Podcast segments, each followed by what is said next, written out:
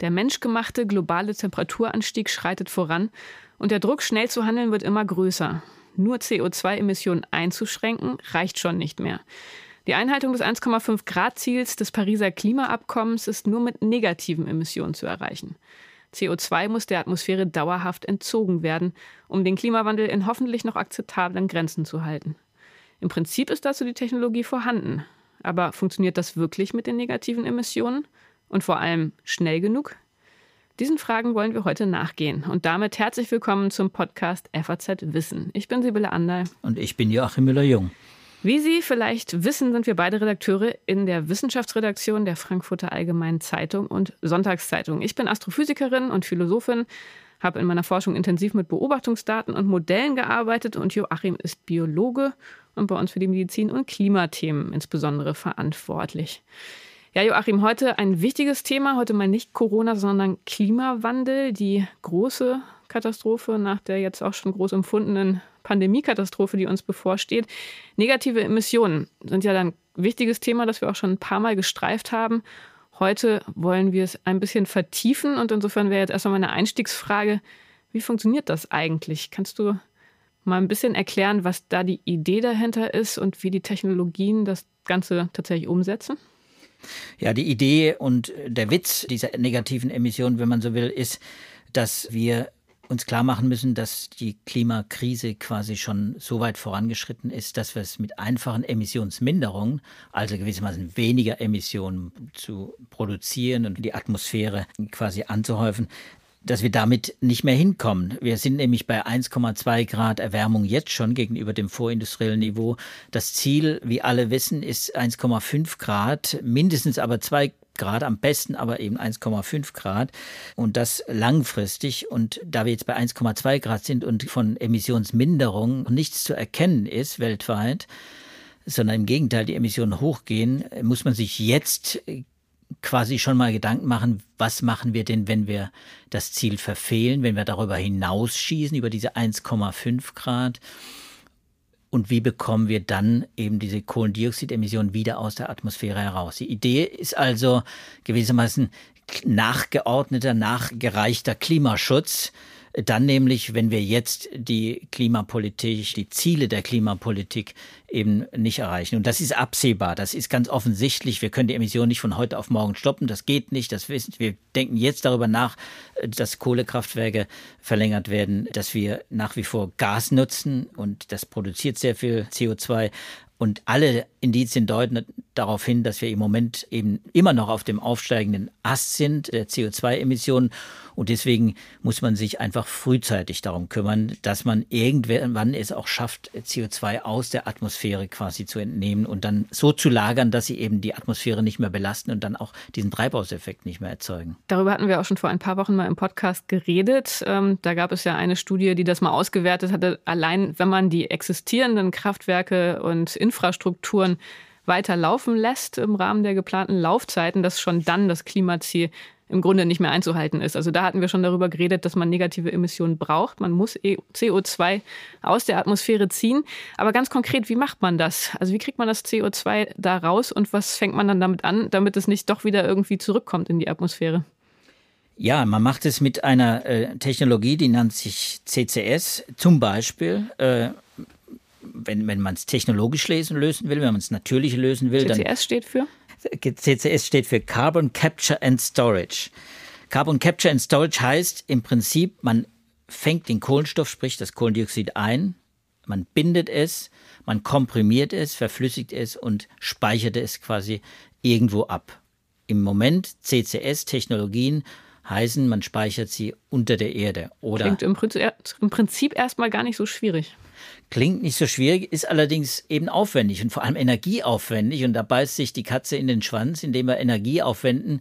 Heißt das im Moment, wir verwenden wieder viel Energie, die mit fossilen Brennstoffen erzeugt wird. Und das produziert wieder mehr CO2. Das heißt, im Prinzip klimatechnisch betrachtet, ist das noch lange kein Nullsummenspiel. Es ist ein sehr aufwendiger Prozess, energietechnisch, ist auch ein sehr teurer Prozess. Und deswegen gibt es noch keine riesigen Anlagen. Auch ein sehr komplexer Prozess übrigens, der sich natürlich relativ leicht darstellt. Ein bisschen wie die Sonne einfangen und dann setzen wir das technisch um mit Photovoltaikanlagen und dann wird das, dann können wir die ganze Erde mit Energie versorgen. Das ist theoretisch so leicht machbar und ist auch im Konzept her in der Sonnenenergie so vorgesehen. Aber es ist natürlich komplex, die Technologie. Es ist energieaufwendig, es ist teuer und es muss sich halt rechnen am Ende auch. Und deswegen muss man sagen, geht vieles von diesen technologischen Fortschritten eben auch so langsam voran. Und bei CCS ist, da sind wir ganz am Anfang, da gibt es einige Anlagen weltweit, ein paar Dutzend Anlagen, große Anlagen. Es gibt viel ähm, Pilotanlagen, aber es gibt noch keine Technologielösung, von der man sagen kann, die löst dieses CCS-Problem das es hat, nämlich dass es sich rechnet äh, für den Betreiber, für den Investor, für auch gewissermaßen die CO2-Bilanz, die, die da unter dem Strich herauskommt, die Umweltbilanz, CO2-Fußabdruck, wenn man so will. Das muss man erst noch beweisen. Und in dem Stadium ist man jetzt im Moment, das versuchen herauszufinden, wie löst man das, wo speichert man am günstigsten. Mich würde nochmal ganz konkret der technologische Aspekt interessieren wenn man sich das naiv mal so vorstellt, gibt es ja wahrscheinlich ganz verschiedene Möglichkeiten, wie man das realisieren kann. Also auf der einen Seite natürlich, indem man Pflanzen nutzt. Pflanzen entziehen der Atmosphäre CO2. Wenn man dann verhindert, dass das gespeicherte CO2 wieder zurück in die Atmosphäre kommt, also kennen wir ja das, äh, die Idee, dass man einfach Wälder aufforstet, dass man Bäume pflanzt. Das wäre eine Möglichkeit. Gibt es auch Filter, die CO2 Natürlich, aus der natürlich. Und das wird ja auch zum Teil, gibt das ja auch schon in Kraftwerken, dass man Filter, dass man das CO2 abfiltert, dass man es verflüssigt und dann eben versucht abzuspeichern. Wie gesagt, das ist keine einfache Lösung. Das ist technologisch machbar. Es ist allerdings eben energietechnisch und energieökonomisch ein Riesenproblem. Und man hat natürlich auch wieder mit Verunreinigen zu tun und man kann sie nicht komplett abfiltern. Also wenn wir jetzt Kohlekraftwerke nennen. Es gibt Kohlekraftwerke, die natürlich diese CCS-Technologie integriert haben, die ausgerüstet sind dafür, das CO2, das sie produzieren, nämlich durch die Verbrennung von Kohle, abzufiltern, zu verflüssigen, verpressen und abzuspeichern. Aber wo abspeichern? Wie tief abspeichern, dass es sicher ist, dass wir also das CO2 am Ende nicht wieder in der Atmosphäre haben und so weiter.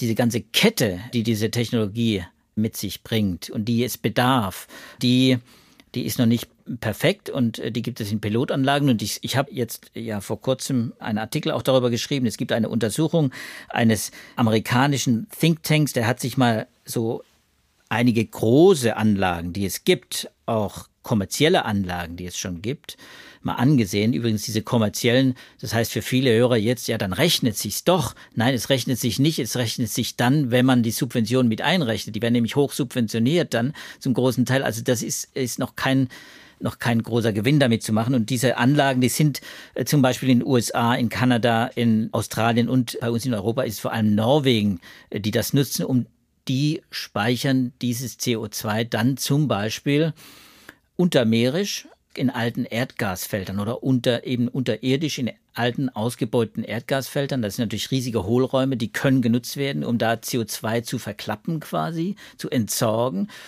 Und das wird auch gemacht. Es ist sogar so weit, dass ja die Diskussion in Deutschland längst angelaufen ist, auch befördert jetzt durch die Ampelkoalition. Herr Scholz war vor kurzem in Norwegen, hat sich das angeguckt, wie das funktioniert weil man politisch durchaus das Ziel hegt, eine Pipeline eben von Deutschland zum Beispiel nach Norwegen zu bauen, in der dann eben dieses CO2 quasi transportiert werden kann nach Norwegen und dort entsorgt werden kann, unterirdisch abgespeichert werden kann, und zwar in großen Mengen. Und das CO2 vor allem, was bei uns bei der Industrie anfällt, Zementindustrie, Aluindustrie, Stahlindustrie, das sind so die Industrien, die viel CO2 produzieren.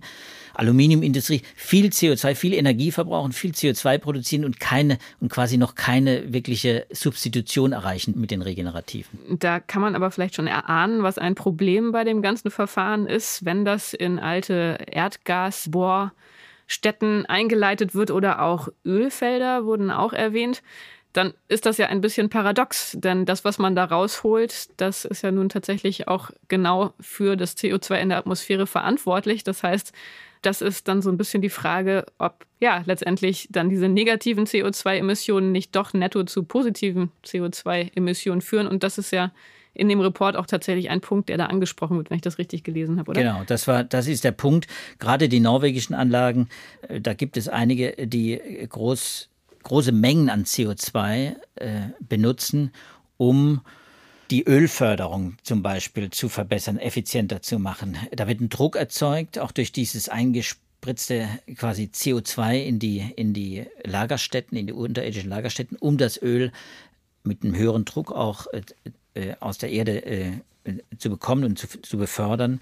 Und das heißt, auch bei der Erdgasförderung wird das, wird das CO2 da inzwischen auch eingesetzt. Das wird aber heißt aber dann am, unter dem Strich, dass eben es benutzt wird, um neue fossile Brennstoffe nutzen zu können. Und das ist natürlich ressourcentechnisch und, und ökonomisch und vor allem klimapolitisch natürlich ein nicht nur Nullsummenspiel, das ist, das ist natürlich ein, ein Verlustgeschäft, wenn man so will.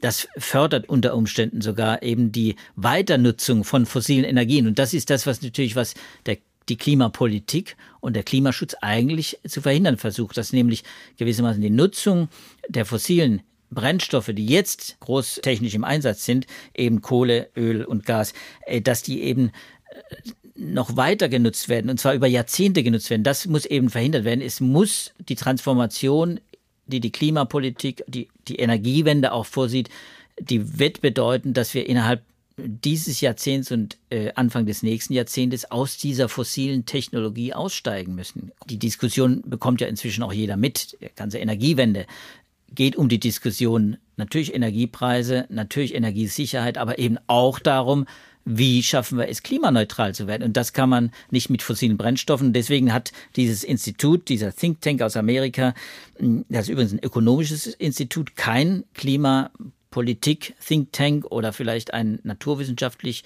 geprägtes, äh, geführtes Institut, sondern eben ein ökonomisches Institut. Das hat eben bei fünf von 13 dieser großen Anlagen, die immerhin 55 Prozent der, der gesamten CCS-Kapazitäten in dem Bereich abdecken, äh, für wie soll man sagen, problematisch eingestuft. Also äh, sie erfüllen nicht die Ziele, die man sich eigentlich äh, davon erhofft. Also eine ernüchternde Bilanz. Für mich stellt sich die Frage, ich meine, das sind ja alles keine neuen Technologien. Die werden ja vermutlich schon seit Jahrzehnten entwickelt. Warum dauert das alles so lange? Und ist es jetzt, um das nochmal positiv zu wenden, vielleicht absehbar, dass jetzt, wo der Druck deutlich wächst, dass das vielleicht dann doch jetzt bald alles viel schneller geht und bessere Ergebnisse bringt? Ja, es ist, es ist ein ökonomisches Problem natürlich in erster Linie. Die Förderung von fossilen Brennstoffen ist A subventioniert und B ist es preiswert. Der Kohlendioxidpreis ist noch äh, gering. Das heißt, die Emissionen, auch die, die anfallen und für die jetzt auch dann ein Preis verlangt wird, werden wird, äh, der, der ist einfach äh, zu gering, weil man einfach der Nutzen äh, ist viel größer, der Nutzen der fossilen Brennstoffnutzung als eben eben äh, das, den, den Verzicht darauf und die Investition in alternative CO2-freie Technologien. Das ist das Problem. Wir haben es hier mit einer ökonomischen Schieflage zu tun.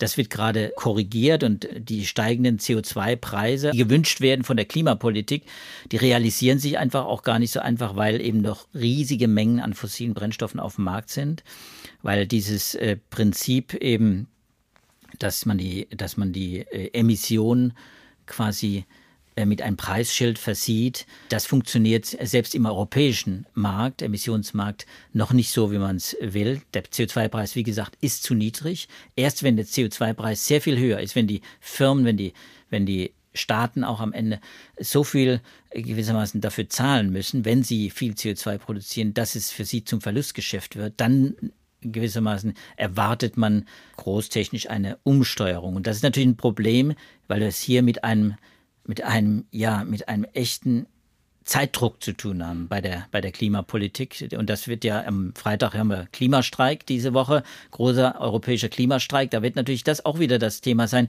Der Druck ist einfach da, der Zeitdruck ist da, es jetzt umzusteuern. Das kommt in vielen Veröffentlichungen der Wissenschaft immer wieder zum Ausdruck. Und da habe ich dieses andere Paper mitgebracht. Genau, auf das wollte ich jetzt nämlich gerade kommen, weil das jetzt tatsächlich sehr schön passt. Denn wenn es diesen Druck nicht geben würde, also wenn man jetzt einfach mal ganz unverbesserlicher Optimist wäre, dann könnte man ja davon träumen, dass die Technologie dann schon irgendwann einfach so effizient funktionieren wird, dass wir so lange warten können und dann kann man all das CO2 einfach wieder rausholen aus der Atmosphäre, dann wird die Temperatur wieder sinken und ähm, wir kriegen den Klimawandel wieder in den Griff. Das ist aber tatsächlich kein gangbarer Weg und ähm, warum das so ist, das fand ich sehr spannend. Ähm, da hast du tatsächlich ein Paper aus der Zeitschrift Nature mitgebracht, wo aufgezeigt wird, dass der Klimawandel auch einen direkten Einfluss auf dieses auf diese mögliche Lösung der negativen Emissionen hat und insofern bei einer bestimmten Temperaturerhöhung das alles auch gar nicht mehr so richtig funktioniert, eben weil Biomasse im Spiel ist, weil ähm, da tatsächlich Pflanzen genutzt werden sollen und diese Pflanzen reagieren auf den Klimawandel. Insofern hat man da eine Feedback-Schleife, die diese wunderbare Lösung gefährdet. Kannst du das ein bisschen genauer erklären? Ja, wir haben jetzt quasi gesprochen erstmal über CCS, äh, Carbon Capture and Storage, äh, quasi äh, für die Fossilindustrie, wenn man so will, Kohlekraftwerke, Öl, Gaskraftwerke. Da wird fossile Energie eingesetzt und das CO2 wird entnommen, wird wieder in die Erde versenkt und gespeichert. Bedeutet allerdings, und das haben wir ja gerade problematisiert, man nimmt erstmal der Erde das gebundene Kohlen, den gebundenen Kohlenstoff und gibt ihn in die Atmosphäre als CO2 ab, dann treibt es eben äh, dieses sein Unwesen quasi als Treibhausgas. So, und, und dann kommt dieses CO2 bestenfalls wieder 100 Prozent wieder zurück, aber es passiert nichts. Das heißt, diese Unmengen an CO2, die wir inzwischen in der Atmosphäre haben und die uns eine 1,2 Grad Erwärmung schon jetzt gebracht haben und aufgrund der Trägheit des atmosphärischen Systems auch noch länger, noch länger eine, eine Erwärmung äh, bescheren, muss man sagen, ist das noch keine negative äh, Emissionstechnologie. Im besten Fall eine neutrale Emissions. So ist im besten ne? Fall neutral und die Idee ist deswegen auch vor Jahren aufgekommen, dass man eben Bio Energie, Biomasse einsetzt. Biomasse ist äh, sind äh, Energiepflanzen, also Mais zum Beispiel ist bei uns eine bekannte Energiepflanze, die angebaut wird und dann verbrannt wird und dann CO2 in die Atmosphäre abgibt. Dieses CO2 nämlich, was gewissermaßen durch das Wachstum von den Pflanzen der Atmosphäre entzogen worden ist. Auch wieder ein Nullsummenspiel, wenn, wenn man das CO2 freisetzen würde. Wir bauen Energiepflanzen an, verbrennen sie, verbrennen die Reste zum Beispiel, nutzen äh, den Futteranteil und den Rest verbrennen wir so, dann wäre es auch wieder Nullsummenspiel, wäre es auch noch keine Negativemission. Es wird eine Negativemission, wenn wir dieses CO2, was die Pflanzen aus der Atmosphäre entnehmen, verflüssigen, einfangen, das CO2 einfangen, in den Kraftwerken verflüssigen und dann abspeichern unterirdisch. Dann wäre es quasi gebunden. Dann erst ist der Kohlenstoff gebunden, der von den Pflanzen eingefangen wird. So. Und wenn man das dann natürlich großtechnisch versucht umzusetzen, dann kriegt man große große Mengen an äh, CO2, die man tatsächlich der Atmosphäre entziehen kann. Früh kam deshalb auch schon, übrigens auch beim Weltklimarat, beim IPCC wird darüber schon länger diskutiert, aber eben auch bei vielen technologisch orientierten äh, Klimabranchen natürlich die Idee, ja, dann machen wir das doch systematisch und versuchen dann äh, eine Technologie aufzubauen, in der eben meinetwegen Pflanzenreste aus der Nahrungsmittelproduktion, was riesige Mengen auch an gebundenem CO2 ist, die zumindest mal zu verbrennen, großtechnisch, indem man Anlagen, Verbrennungsanlagen eben umrüstet, um dieses CO2 zu binden quasi und dann äh, zu abzuspeichern. Und äh, das versucht man eben technologisch zu lösen. Äh, aber hier in diesem Paper geht es jetzt darum, mal zu modellieren, ja, funktioniert das denn überhaupt? Denn wir haben es ja in Zukunft, funktioniert es in Zukunft, denn wir haben es ja mit, einem, mit Pflanzen zu tun und Pflanzen haben einen bestimmten Bereich, in dem sie funktionieren. Das ist, unterscheidet sie natürlich ein bisschen auch von den, von den Techniken, bei denen ist das auch, aber das Fenster ist meistens sehr viel größer. Bei den Pflanzen, die haben oft so ein Optimum. Das wissen wir alle aus dem Garten, aus dem genau. Sommer, äh, dass unser Garten leider nicht mehr so aussieht. Und also die Balkonpflanzen erst recht nicht, kann genau. ich aus eigener Erfahrung sagen. Zimmerpflanzen sollte man nicht draußen überwintern lassen. Also äh, jeder weiß, ist äh, die Pflanze haben ein Temperaturoptimum. So ist das eben auch bei den großen Nahrungsmittelpflanzen. Übrigens äh, Mais 29 Grad, auch Weizen ist sehr, sehr Energie, ist da schon sehr äh, viel empfindlicher, sehr viel wärmeempfindlicher als Mais. Reis auch wärmeempfindlich. Das heißt, die, die Überlegung kam, was passiert denn eigentlich, wenn jetzt diese Technologie, die aufgebaut wird, diese BECCS, also die Bioenergy CCS, Bioenergie CCS, wenn diese Technologie zu spät eingesetzt wird. Also wenn wir das entwickeln, aber bringt das denn dann überhaupt noch etwas? Und können wir dann den Effekt erreichen, das CO2 zu neutralisieren und abzuspeichern? Und die kommen eben zu dem Schluss, und das finde ich sehr spannend, diese Berechnung, diese Simulation. Die haben Szenarien durchgespielt, wie die Emissionen verlaufen, wie dann die Temperatur ansteigt in diesem Jahrzehnt, im nächsten Jahrzehnt.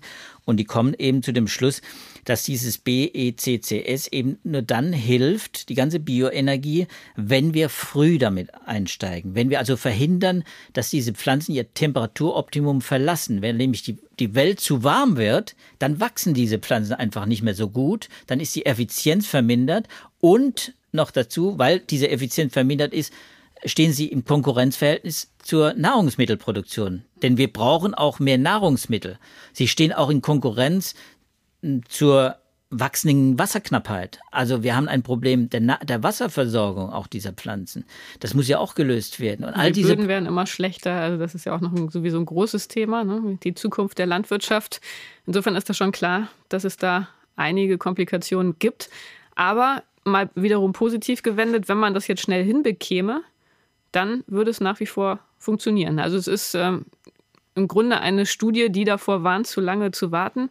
2060 äh, habe ich daraus gelesen als ähm, spätestes Datum. Also das heißt, da muss man jetzt wirklich richtig Gas geben, damit das. Ähm ja, man kann diese Szenarien ja so rechnen, man, man verwendet da ja diese äh, integrativen äh, Klimamodelle, diese Assessment Models, mit denen äh, diese Energiesysteme modelliert werden und gleichzeitig das Klima modelliert werden, also die biophysikalischen Rahmenbedingungen und äh, die ökonomischen, sozioökonomischen Rahmenbedingungen und die technologischen.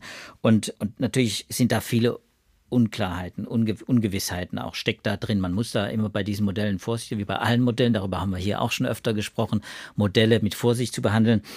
Und da steckt viel Unsicherheit, ist, ist dabei. Aber es ist ganz klar, dass jedes Jahrzehnt Verspätung bei der Anwendung dieser Technologie ihren Nutzen schmälert. Und zwar deutlich. Ich nehme ein Beispiel. Äh, es wird äh, zum Beispiel davon gesprochen, dass, dass wir bei einem starken Einsatz 2000, du hast gesagt 2060, das ist genau der Punkt. Da sind wir dann bei 2060 sind wir äh, bei einem bei einer äh, Temperaturerhöhung äh, von 4,2 Grad 4,2 Grad in 2100, also zum Jahres zum Ende des Jahrtausends 4,2 Grad etwa oder 3,4 bis 4,2 muss man sagen. Das heißt, es ist schon ein sehr pessimistisches Szenario. Diese 3,44 Grad sind natürlich völlig inkompatibel mit den Klimazielen von Paris, aber sie sind vor allem auch wahrscheinlich biophysikalisch eine wirkliche Katastrophe. Wir werden dann auch bestimmte Kipppunkte schon überschritten haben. Westantarktis Eisschild, Grönlandgletscher schmelzen dann massiv, die schmelzen heute schon. Der Amazonas trocknet aus, etc. Also wir haben dann globale Probleme, die extrem beschleunigt werden. Und wir haben eine starke Erhöhung der Temperatur. Also ich habe gesagt 3,4 bis 4,2 Grad. Wenn man das allerdings bis 2040 einsetzt, diese Technologie umsetzt, und zwar im großen Stil, äh, dann ist das nicht nur eher kompatibel mit der Nahrungs mit dem Nahrungsmittelerzeugung, also die Konkurrenz ist nicht so groß und wir haben eine Temperatur, die dann bei einem mittleren äh, Emissionsszenario bei 2,5 eben bis 2,7 Grad bis 2100 reicht. Und wenn man dann auf 2200 rechnet, ist natürlich sehr weit gerechnet mit noch größeren Unsicherheiten, dann ist man wieder bei 1,7 Grad. Dann hat man im Prinzip einen Höhepunkt überschritten äh, bis zum Ende dieses Jahrtausends und schafft es dann äh, quasi äh, zumindest äh, die nächsten 100 Jahre die Temperatur wieder zu senken, weil man dann den Effekt hat, dass CO2 der Atmosphäre entzogen hat. Nur durch diese Technologien.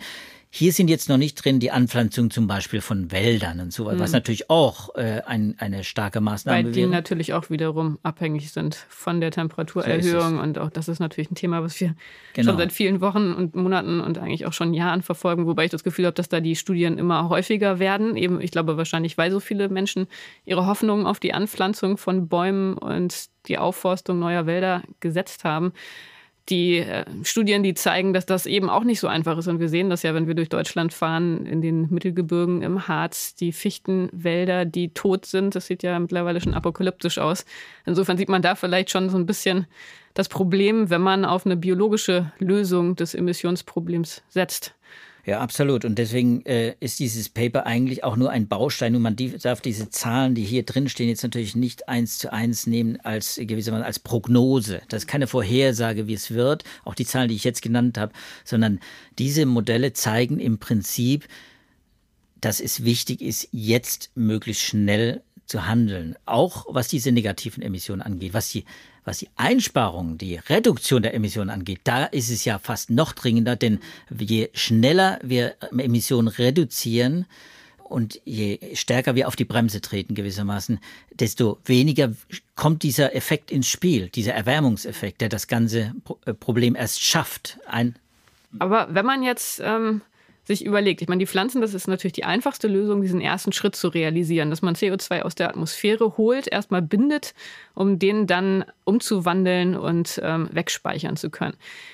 Könnte man das nicht durch irgendwelche anderen Technologien hinbekommen, die eben nicht diese Temperaturabhängigkeit zeigen wie die Pflanzen? Ja, das ist natürlich, das ist auch in der Entwicklung, diese CCS-Technologien entwickeln sich ja auch in die Richtung, ist ja klar. Und man darf auch da Fortschritte erwarten, nur, nur keiner weiß es natürlich. Sich darauf zu hoffen, dass es dann bis zur, Jahrtausend, äh, bis zur Jahrhundertmitte so weit sein wird, dass diese Technologie zur Verfügung steht, wäre natürlich fatal. Das ist übrigens auch eine Warnung, die wird in diesem Paper angesprochen, die wird auch von, äh, von Gernot Wagner in einem begleitenden Kommentar angesprochen, äh, der äh, von der äh, New York Business School äh, einen Kommentar dazu abgegeben hat, der natürlich auch davor warnt, dass genau äh, die Gefahr ist, äh, sich auf solche Technologien zu verlassen. Im Sinne von, wir fahren jetzt erstmal weiter fort mit dieser fossilen Brennstoffnutzung. Wir brauchen auch da gar nicht so enorm auf die Bremse zu treten, wie das die Klimaschützer, wie das die Wissenschaftler vor allem immer wieder fordern. Äh, sondern wir können uns darauf verlassen, dass diese Technologien irgendwann zur Verfügung stehen. Und das ist genau die Botschaft dieses Papers und des Kommentars, dass nämlich gesagt wird, ja, äh, diese Technologien gibt es, aber sie, ihr Nutzwert nimmt mit jedem Zehntelgrad Erwärmung ab.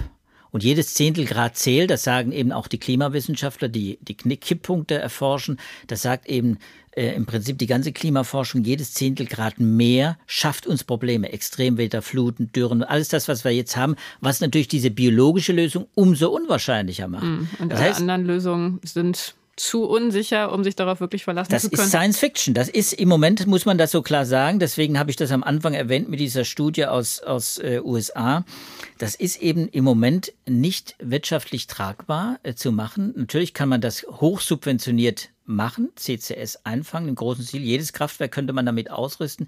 Es würde sich nur nicht, nicht rechnen. Im Gegenteil, es würde dazu führen, dass die, dass die Preise, die, die Energiepreise nochmal radikal äh, nach oben gingen für jeden Einzelnen von uns und das ganze Problem natürlich auch nicht äh, aus der Welt wäre. Denn wie gesagt, äh, äh, wenn das, wenn diese Technologien zur Verfügung stünden, dann ist ja der Anreiz geschaffen, um neue Kraftwerke zu schaffen. Das erleben wir jetzt ja auch in der Energiekrise aktuell. Also dann besteht ja noch weniger Bedarf äh, auf Seiten der Politik, der Klimapolitik zu folgen und zu sagen, wir müssen die Emissionen reduzieren, sondern wir legen sich dann zurück auf die Couch und sagen, jawohl, wir haben das Problem gelöst, und zwar großtechnisch, wir können jetzt äh, weiter die Vorräte an fossilen Brennstoffen ausbeuten. Und das äh, wird nicht funktionieren, weil am Ende wird es eben dazu führen, dass doch ein Großteil der CO2-Emissionen, die man quasi wieder einfangen und abspeichern will, eben doch in der Atmosphäre landen. Wir erleben das übrigens gerade jetzt mit bei der Erdgasproduktion, wie viel,